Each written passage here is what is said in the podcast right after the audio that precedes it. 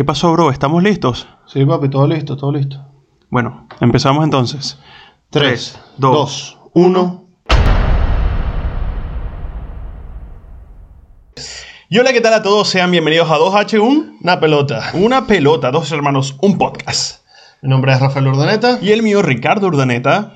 Y bueno, estamos aquí para hablar de un nuevo tema, otro episodio más. eh, Cuarto episodio. cuarto episodio. Recordando que igual estamos muy felices por los likes, las visitas, todo y el compromiso tanto de ustedes para nosotros como de nosotros para ustedes de nuestro último video, a pesar de que, bueno, no subió a donde nosotros, no siguió como la misma tendencia, pero bueno, eso es una culpa de nosotros que vamos a aceptar más adelante dentro del video. Así que bueno, nosotros este cuarto programa, o cuarto episodio, cuarto programa suena como muy, pero cuarto episodio de Dos Hermanos, un podcast, eh, vamos a tocar unos temas bastante interesantes con el tema del deporte. El deporte, ¿cómo lo conocemos? ¿Se acaba o no se acaba, Rafa? Un tema bastante que sigue como la tendencia de lo que estamos hablando sobre el mundo del cine, de lo que nos está llevando esta nueva normalidad, este nuevo mundo en el que estamos viviendo y esta transformación que estamos viviendo en esta eh, etapa de- de- del mundo, de nuestra vida. Sí, bueno, yo creo, para mí, creo que es súper importante abordar este tema porque todas las cosas cotidianas que nosotros veíamos como normales ahora toman otro rumbo. Entonces, eh, se han visto afectados todo, todo, bueno, todo el mundo se ha visto afectado, pero el tema de los deportes eh, ha tenido mayor impacto. Sí, ahora se está viendo un mayor impacto en el mundo de los deportes porque eh, estamos empezando a ver competiciones, grandes competiciones que, eran, que son, sí, siguen siendo súper importantes en el mundo y hoy en día las estamos viendo a través de la pantalla del televisión, del televisor, con público Cero. es cero, Cero, escaso, cero, casi nada. O sea, si acaso estarán las- los que O es parte del equipo de, de trabajo de los equipos, valga la redundancia. el equipo técnico y, Exacto, el equipo y- técnico. y los jugadores, más nada, el árbitro y ya. Pero es, es difícil imaginarse la emoción que te. O sea, ¿cómo, ¿cómo no vivir esa emoción de un partido de fútbol, de un partido de béisbol, de un partido de baloncesto? Porque por más que el deporte a ti no te gusta, por ejemplo, hay muchas personas que no les gusta el baloncesto. A mí me gusta, siempre me ha gustado. Y una vez tuve la oportunidad en Venezuela de ir a un juego. Y es súper emocionante. O sea, tú a veces dices, no, pero es que en un partido de fútbol Sí. tú lo sientes como que mucho más. Pero, No, es que, es que depende de lo que te guste, porque igual yo no soy, yo por lo menos personalmente no soy de las personas que siempre está pendiente de los deportes, yo no soy ese tipo de persona, sin embargo, sí me gusta, sí disfruto ver un partido, y yo nunca pensé que disfrutaría ver un partido de fútbol hasta que fui a uno. Es Exactamente. parte de, de la experiencia, de vivir, de vivir El- el momento ahí. El momento, la emoción del gol, de que tu equipo está ganando. Sí, es, algo totalmente diferente a verlo detrás de una pantalla. Entonces, es tanto diferente para uno, el espectador, como para el, jugador, el que está haciendo parte de- del juego en ese momento. Es verdad, o sea, yo creo que, que ese tipo de, de- emociones que te lleva a estar dentro de un partido, no te, esa experiencia no te la brinda nada. O sea, sí es, eh, eh, entendemos que compartir con los amigos y sentarse en un sofá o en una casa, hacer un- una parrilla, un asado y compartir viendo un juego importante, no sé, un partido que uno no pueda ir a ver, por ejemplo, un Madrid-Barcelona. Eso lo tenemos que hacer nosotros que estamos de este lado del mundo a través de la pantalla. Exacto, Igual te y- genera emoción. Claro, igual lo disfrutas. Pero ahora imagínate- Y más si estás con amigos que de repente son del equipo contrario. Yo Claro, por, yo por o sea, lo menos, a- se pesar de que- piquete ahí. a pesar- exacto, a pesar de que dije en un momento que no sigo tanto el deporte, sí considero que, bueno, me gusta más el modo de juego del Barcelona. Y a mí me gusta cómo juega el Barcelona. Pero mi hermano y muchos de mis amigos son, le van al Real Madrid. Entonces se crea como esa competición. Entonces Claro. es como que, ah, te hice el gol, perra. Y va. Así que bueno, esas son las emociones que te brinda estar con tus amigos, tus compañeros. Y ahora imaginarte que no, o sea, que, que en algún momento podamos volver a disfrutar esto, es, es difícil pensarlo, pero creo que no va a ser imposible. Así que ahora todo este, este deporte va tomando otro rumbo. Va tomando otro rumbo porque ya no tenemos espectadores, ya no tenemos aficionados, ya no tenemos los hinchas que, que- que iban a apoyar al equipo. Entonces, yo creo que también parte el jugador eh, cómo se siente dentro de la cancha, porque claro, la presión que te, que te genera estar. Nosotros que practicamos deporte, alguna vez muchas personas, y creo que todo el mundo en general ha practicado alguna vez un deporte y ha tenido Sí, algún tipo o- de competición. o- exacto, ha estado en algún tipo de competición Entonces, en algún momento de su vida. Claro, a lo mejor tienes un primo, una prima, un amigo, una amiga que fuiste a, a apoyarlo y sentiste, sentiste esa euforia de ver que estaba ganando o sentiste esa, esa angustia cuando iba, iba perdiendo, Iba iba, a estar- perdiendo, iba a estar descalificado. Entonces, esas emociones, claro, te las brinda el estar allí. Ahora, Sí, no estar, Fíjate la situación, por ejemplo, de hablando, siguiendo hablando, uh, del tema en cuanto al fútbol y en cuanto a la NBA, que son los deportes que hemos tocado. La Champions League se está jugando sin ningún tipo de público. exactamente. Entonces, eso ya genera como, o sea, cu- ¿cuál es el, el nivel? A, a qué nivel llegan los jugadores? ¿Siguen jugando al mismo nivel? ¿Siguen dando El 100. Ese, ese 100% o, o cuando sentías la euforia o el ánimo de, de- de tus hinchas, daban el 110, el 120%, querían dar todo en la cancha. Ahora se, sigue siendo lo mismo. Eso, bueno, ya tendría Yo, que mira, personalmente yo puedo, dentro de mi humilde opinión, podría decir que no es lo mismo. O sea, los jugadores obviamente se ven afectados cuando los hinchas no están. Obviamente esa euforia que te causa estar en tu propio estadio, estar en casa, eh, te genera mucha, mucha eh, eh, espíritu competitivo. Yo creo que, que el no decepcionar a tu público, a tu gente, te hace tener ese, ese 10% más que dicen, no, bueno, dimos el 110%, a lo mejor no se cumplió, perdimos y toda la cosa, pero esas ganas que te brinda ser eh, parte de, de ese centro de atención, estar sin público, yo creo que, que, que y- pasa y- a, otro, lo- a otro plano. Y lo mismo se vive en la NBA, que hoy en día están jugando prácticamente en una burbuja. O sea, Sí. todo- todos los equipos tienen que pasar por un control médico y luego pasar de ese control médico a estar aislados en alguna parte de la ciudad donde se va a jugar ese partido. Entonces, todo es como una burbuja esterilizada para que los jugadores puedan tener las condiciones óptimas para poder disfrutar de un Y juego. nada más jugar ellos, ni siquiera pueden jugar, eh, ni siquiera pueden ir la, la gente de la ciudad. No, nada, o sea, Sola- simplemente o sea, los jugadores. Solamente los jugadores con el cuerpo técnico dentro del estadio en ese momento. Imagínate. Entonces, cambia, está cambiando, está cambiando, creo que cambia eso, va, va a cambiar mucho el nivel competitivo, va a cambiar mucho eh, ese 10% que dabas de más cuando estabas perdiendo y querías remontar la partida, eso, eso se puede ver afectado.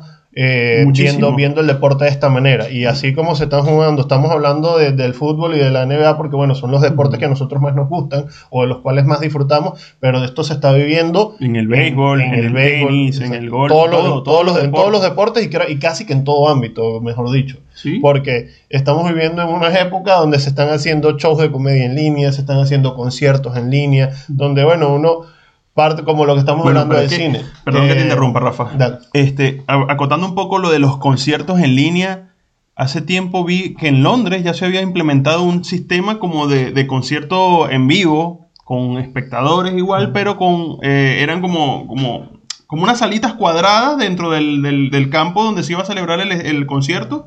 Y estaban como máximo cuatro o cinco personas que podrían estar allí. Sí, y sí, cada, como- cada como por cuadrito. cubículo. Exacto. Cada Sí, sí, cubículo sí lo estaba como también. separado como por un metro, dos metros de distancia.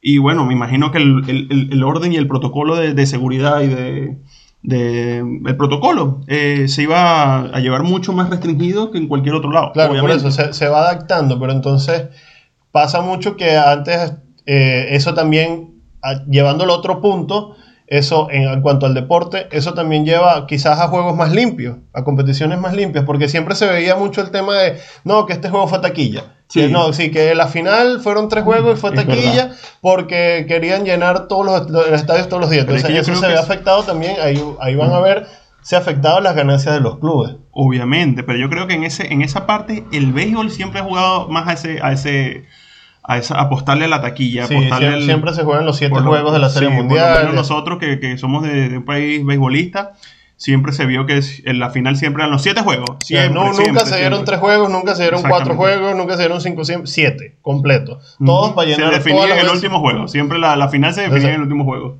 Claro, quien quita que, que también sea muchas veces fuera, fuera real, pero como digo, siempre fue parte de eso de la taquilla. Entonces, esto, lo que decía, lleva a, a competiciones más legales ahora.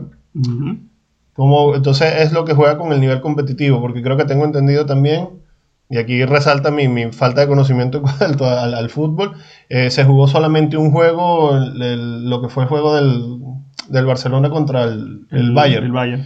Entonces, ¿cómo hubiese, cómo hubiese cambiado si se hubiese, si se hubiese jugado la localidad, si, eh, La ida y vuelta. la ida y vuelta, en vez de haber sido solamente un partido, que hubiesen sido los dos partidos, cada quien como locales, de repente hubiese sido el, el mismo resultado, quizás hubiese sido diferente, quizás hubiese sido peor. Entonces, bueno, Igual les metieron ocho. pues. Lamentándolo mucho. Así que bueno, nosotros queríamos saber también qué, qué opinaban ustedes, si ustedes creen que, que, esto va a tomar otro rumbo, si ahora las medidas de, de, restricción van a ser más fuertes, inclusive cuando se pueda volver a ingresar a, lo, a los estadios, a ser espectadores dentro de un videojuego, el videojuego, de un juego. no, porque dentro del mundo de los videojuegos se puede hablar de que, como lo comentamos en el episodio anterior, que fue el episodio de los videojuegos, sí, sí se, se, ha acostumbrado al público a eso, a que tú puedas disfrutar del juego a través de streaming. Claro. Pero es porque, bueno, estamos hablando de, de, que, de, que, el juego se establece en una plataforma digital y el hecho de que tú lo veas desde tu casa como que lo veas en vivo, sí hay un poquito de diferencia, pero no cambia tanto como la euforia y la emoción que te genera estar dentro de un partido de fútbol, dentro de un partido de béisbol, dentro de un claro, partido de básquet. hincha más de, de, un deporte así es mucho más, da, va mucho más allá. Entonces, bueno, hablando de los juegos y no los videojuegos, perdón, allí... Eh, ese, ese, tema es difícil y por eso nosotros queríamos saber qué opinaban ustedes eh, en cuanto a eso. ¿Cómo creían ustedes si en algún momento ustedes podrían ir a un estadio si se, re, si se reabren los estadios, reaperturan la... ¿Quiénes aquí son como los más... Los más hinchas. Los más hinchas, los que más acostumbran a ir a juego. Que no se pierden un partido, que prefieren siempre ir a, a, a en vivo, lo disfrutan más en vivo que en, que en, televisión. O lo disfrutan más viéndolo con amigos, haciendo un asado, uh -huh. una parrillita en la Así casa. Así que eso es lo que queremos que nosotros nos lo dejen en los comentarios y pues obviamente si van a comentar, le den like al video y se suscriban, porque eso nos ayudaría muchísimo, de verdad nos ayudaría bastante. Exacto, y de verdad, y otra cosa que hay que acotar es que hemos tenido muy buena, muy buena interacción en los comentarios. Sí. Eh, muchas de las cosas la gente las ha respondido, les agradecemos muchísimo eso también, eso sí. nos ayuda. Y queríamos hacerles también como una sugerencia de ustedes para nosotros. ¿A qué, a qué, a qué me refiero? Que si ustedes quieren que hablemos de algún tema, que toquemos algún tema en particular o que les gustaría que diéramos nuestra opinión sobre algo, escríbanlo también Exacto. en la caja de comentarios, así nosotros sabemos eh, qué es lo que ustedes quieren escuchar y de repente nosotros podemos hacer una, una, una, un capítulo especial. Un exactamente, un capítulo especial, especial, de petición de suscriptores. Exactamente. Entonces queremos eh, iniciar ese nuevo proyecto con ustedes para estar más, interactuar más con ustedes, de la mano con ustedes y todas las ideas que nosotros les podamos dar. Esto no quiere decir que vamos a cambiar el contenido. Exactamente, o sea, no vamos a cambiar vamos, el contenido, no vamos a cambiar el formato. Vamos a tener el mismo contenido, ya nosotros tenemos siempre una preparación para todos los capítulos de una preparación previa, hay sí. una investigación previa también. Eso no va a cambiar porque, pero sí queremos que también eh, seamos, o sea, los, los, suscriptores sean parte de esto, que sean parte de, de, del podcast, se sientan parte de que están aportándole también al programa un granito de arena. ¿Y que te imaginas que en un futuro podamos invitar suscriptores a, a dar su opinión? Sería genial. O que, o que, pudiéramos compartir con suscriptores. También sería lo mejor. Así que bueno, el, el, apoyo depende de ustedes para nosotros. Y depende también de la situación mundial de que nosotros podamos eh, llegar a ese punto. Exactamente. Así o que... lo vamos a tener que hacer siempre en línea. Parte del, del mismo tema. Entonces, Pero podemos interactuar. Eso es lo importante, lo que queremos. Exacto. Siguiendo con el tema del, del, del deporte, eh, nos vamos al caso de Messi. Yo, últimamente hemos visto en las noticias, en cuanto a este caso, siempre hubo mucho revuelo toda esta semana y ya ayer como que se dio, a, se dio a conocer la decisión de Messi y dijeron, no, que Messi lo que está haciendo es un ridículo. O sea, esto es? yo, yo no soy barcelonista, no, no, pero creo que más que el ridículo, pienso que fue una estrategia que intentó usar para poder irse al Barcelona y no lo logró.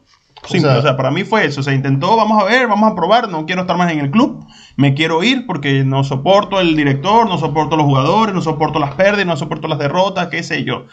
Y decidió, pues, tomó la decisión de irse y no lo logró, pues. O sea, simplemente creo que no, no, o sea, fue como que la calentura de, de, de perder en la final.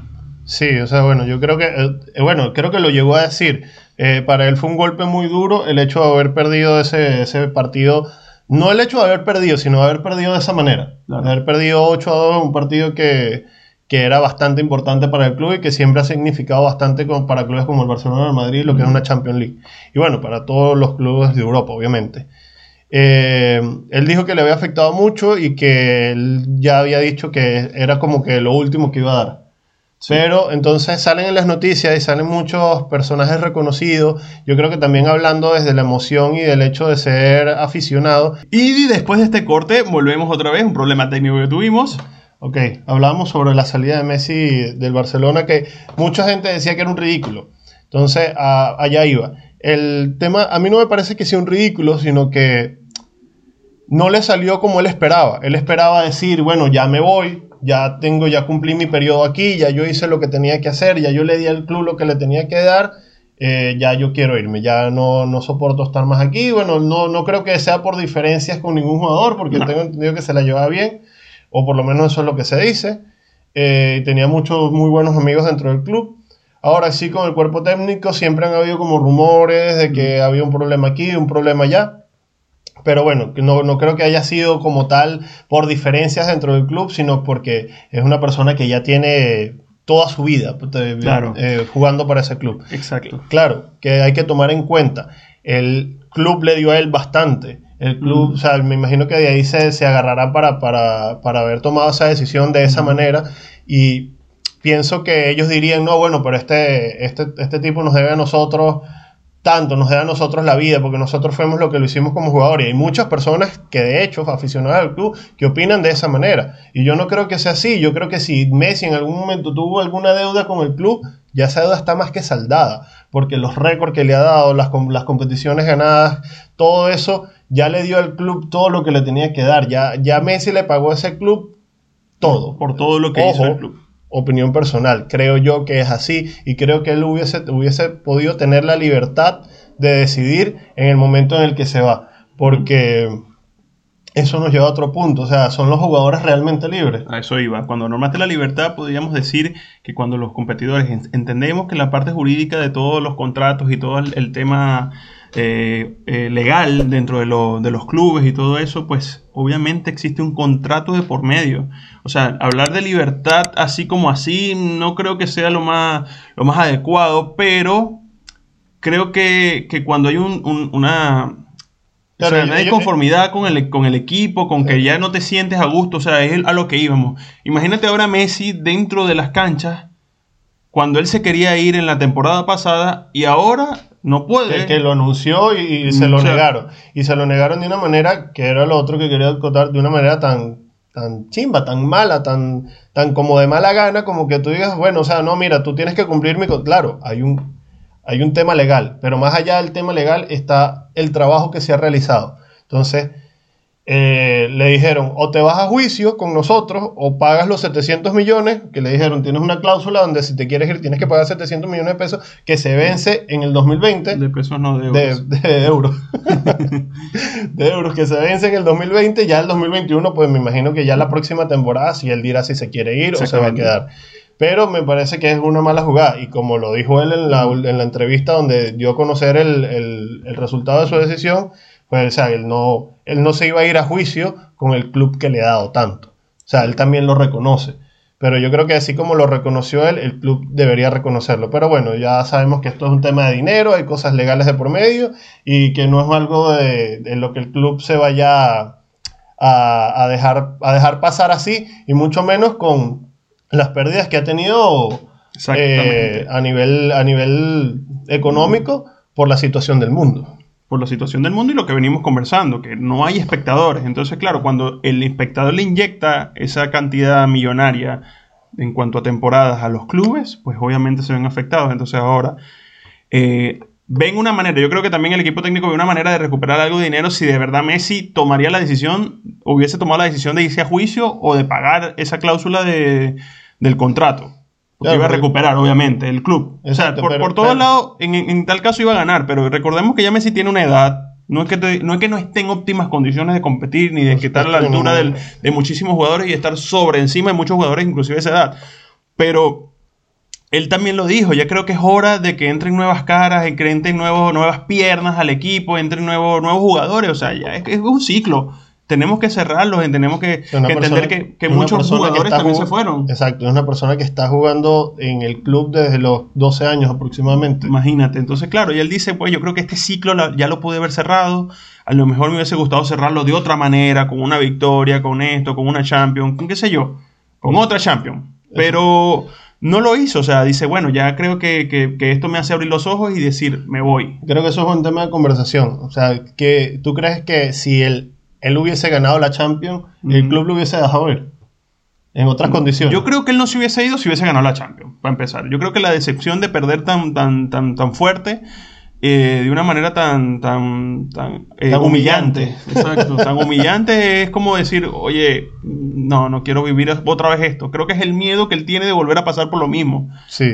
Entonces, y que, y que lo, lo ha perseguido como ese fantasma, a pesar de que sí ha ganado muchas cosas y que, se ha, ha ganado Champions, ha ganado Supercopa, ha ganado Copa del Rey, ha ganado, ha ganado muchas competiciones, tiene ese fantasma de los mundiales y tiene ese fantasma de, La Copa de- América. de la Copa América que, que lo persigue y dice como que no quiero volver a pasar por esto. Exactamente. Entonces yo creo que él, pues en ese sentido, como ser humano, dirá ya, bueno, yo creo que ya se agotó mi tiempo, se agotó mi espacio aquí en el, en el Barça y pues decido irme para no culminar mi carrera futbolística porque creo que se iba por otro equipo, igual de la misma...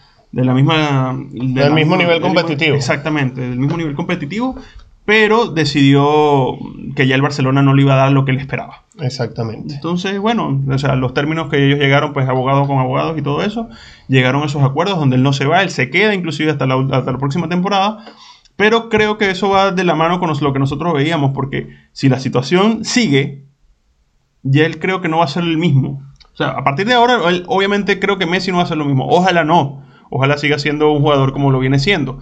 Pero este, el, el rendimiento, tanto como de decir, ya no quiero estar aquí, voy a jugar con menos ganas, voy a hacer esto, no tengo público que me apoya, no tengo mis hinchas que me apoyan, el club está teniendo pérdidas millonarias, entonces creo que todo ese tema eh, psicológico te afecta como jugador. Claro, claro, es difícil, es muy difícil verlo desde esa perspectiva porque él no creo que esté como diciendo decepcionado ni que va a dejar de jugar ni que no va a dar el 100% porque siempre va a estar haciendo lo que le gusta.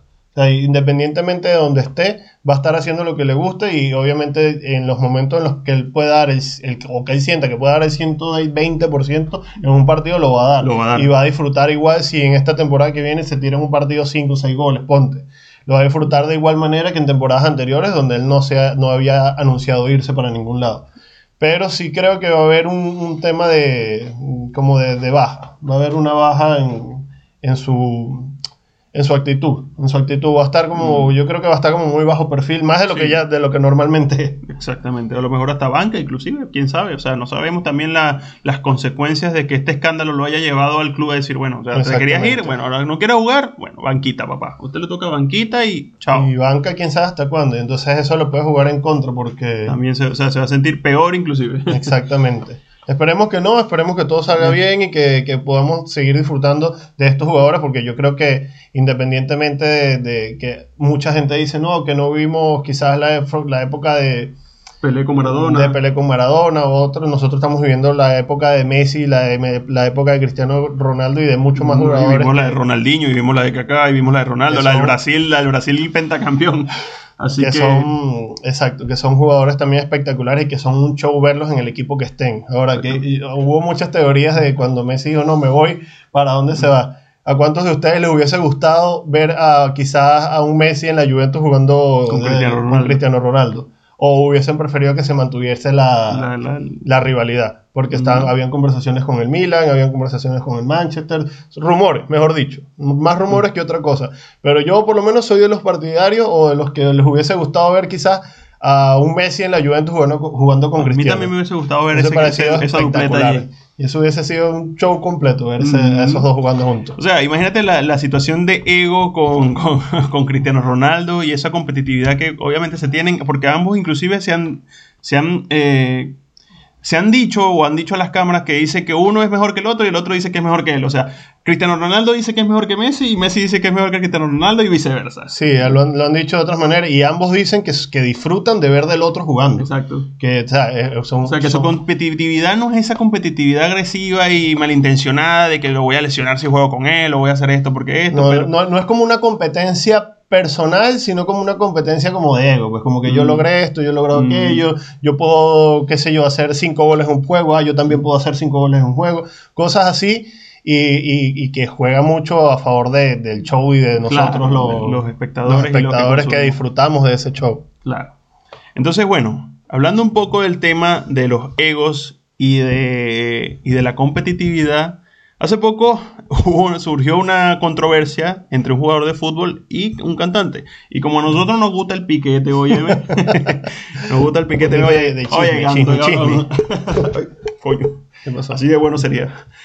Eh, estuvo nosotros no queremos abordar el tema de Neymar con Maluma de, de la, de la manera que se ha abordado mediáticamente porque Sí, entendemos bueno, que ya pasó eh, y mm, esa, ese, ese, ese, esa, ese picante ya... ya No, no vamos a entrar en el tema de, de un morning show chismoso de cualquier parte de Latinoamérica, sino que lo vamos a abordar desde quién, quién ha salido más beneficiado después de esta polémica. Exactamente. Entonces nosotros, bueno, yo creo, creo que la persona que se benefició más, primero porque la forma en que se abordó el problema, o sea, la forma en que se atacó el escándalo, como lo abordó Maluma, creo que fue lo mejor. Sucedió de la mejor manera porque creó esa, esa expectativa que pasó. Un día te paras y, epa, Maluma cerró las cuentas, todas las páginas que tú sigues de meme y todas las cosas, Maluma cierra las cuentas porque eh, la ex le montó cacho con, con- con Neymar, que es su mejor amigo, entonces... Ahí hay decisiones tanto personales de él como decisiones del manager, como Claro, decisiones del director de digo. marketing. Es lo que te digo, o sea, el director, o sea, la persona que está encargada de las redes sociales de Maluma dice, ok, vamos a aprovechar esto, porque sí sucedió, pues, o sea, de, que, de, que de que la exnovia de Maluma, Natalia, estuviera con Neymar, sí es cierto, no, se de- no deja de ser verdad. Pero la manera en la que la abordó Maluma, yo creo que, que fue la mejor manera de cuando el caos está en ti, sacarle mayor provecho. Exactamente, ese salió, creo que es el que salió más beneficiado de los tres, Sí. el que aprovechó como que más esa polémica, el que supo cómo moverse, el que supo cómo hacer bien las cosas y, y aprovecharlo para su carrera y para promocionar su tema, de paso. Exacto, sí, porque la- es todo como anillo al dedo. Salió el problema, salió la canción, sale el problema, se, se, se viraliza el escándalo, cierra redes sociales y la canción empieza a subir, a subir millones de reproducciones, millones de reproducciones y Casi 100 millones de reproducciones en 48 horas. ¿no? algo así, o sea, fue una locura totalmente. Una locura total. Obviamente todas esas visual- visualizaciones están monetizadas, es millones y millones de que le caen. Exactamente. Más allá de que no tenga ahora pareja y que se haya visto afectado dentro de un escándalo con uno de sus amigos, bueno, no mejor amigo porque lo dije hace rato, un mejor amigo, pero un amigo, como lo era- Neymar, que ahora está con su, con su exnovia. mm, Es una ratada, es una ratada Sí, sí, pues medio, claro, medio pero chimba. uno, uno no sabe cómo se maneja el tema de los de los de los de los artistas, pues en este caso, o sea, creo que esto se ve, también se ve mucho en- dentro del medio artístico. Sí, claro, igual repente- es, o sea, y quizás a ellos les sirve promocionarse entre ellos, se vieron en una fiesta, entonces la gente los conoce como amigos, o ellos sí se consideran amigos, pero bueno, son cosas que, que no sabremos, son cosas que no sabremos. ocultas ahí del- Exactamente.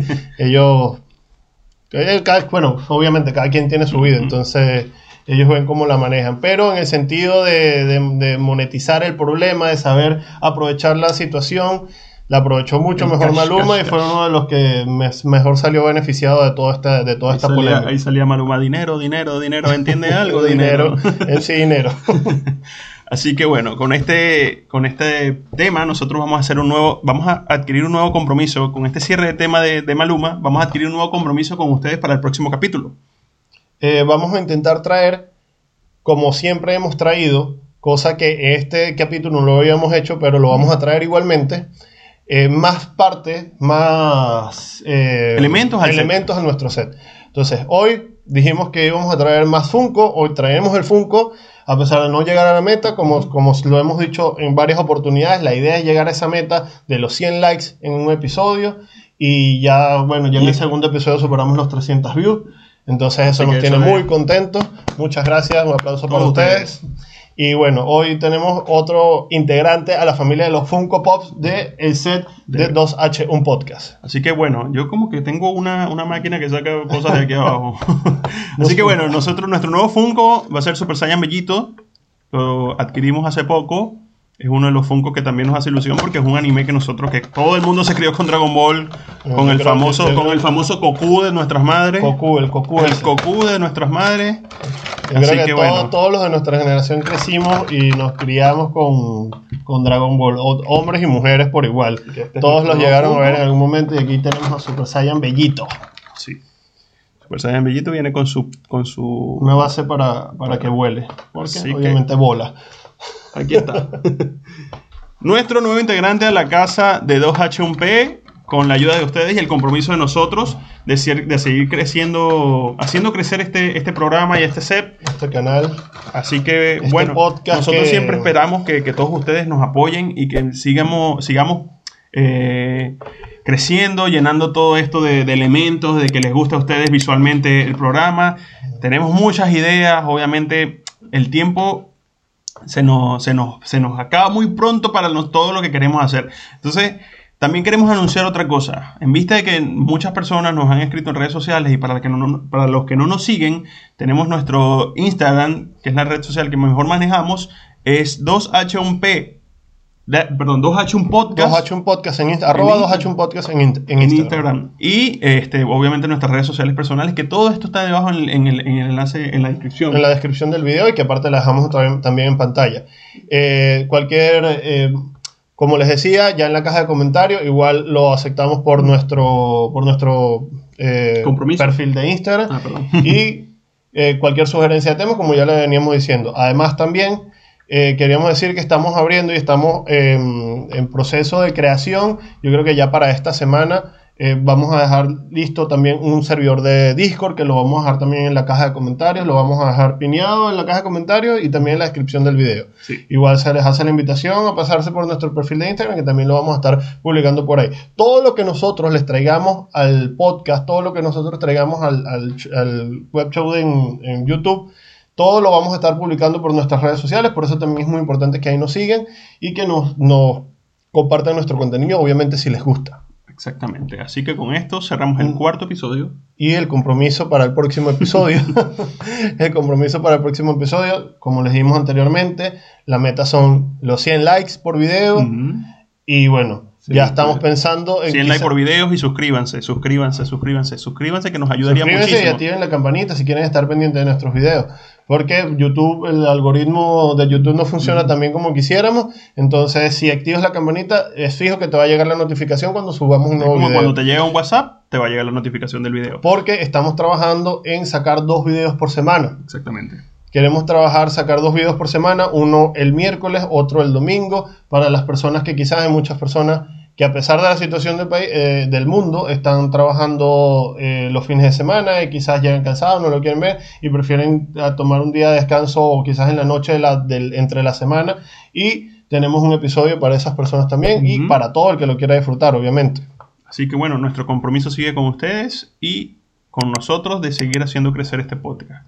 Así que ahora sí, Para el próximo episodio vamos a te- intentar traer un nuevo integrante, pero a la parte de atrás del podcast. así que espérenlo, apóyenlo full y con esto nos despedimos. Dos chao. hermanos, un podcast. Chao. Nos vemos.